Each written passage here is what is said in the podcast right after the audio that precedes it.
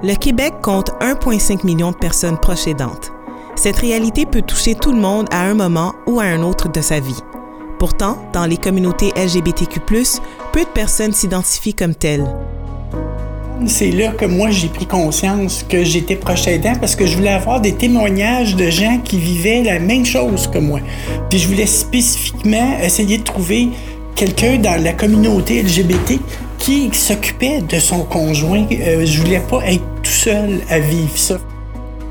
Premièrement, ça demande beaucoup de patience, beaucoup de tolérance, parce qu'il y a beaucoup de choses à faire comme proche aidant une des choses qu'on doit, aussi garder en tête, c'est que ces personnes vivent des discriminations dans leur rôle de proche aidant et peuvent aussi vivre des stress particuliers en regardant leurs proches aidés vivre ces types de discrimination. Donc, on peut vraiment voir la discrimination directe et indirecte comme étant un stresseur important un retour au placard, c'est bien dit, effectivement. Fait que ça, c'était une première parce que, tu sais, on parle souvent de coming out, mais en fait, il y en a plusieurs. Hein. C'est une spirale de coming out qu'on fait dans nos vies.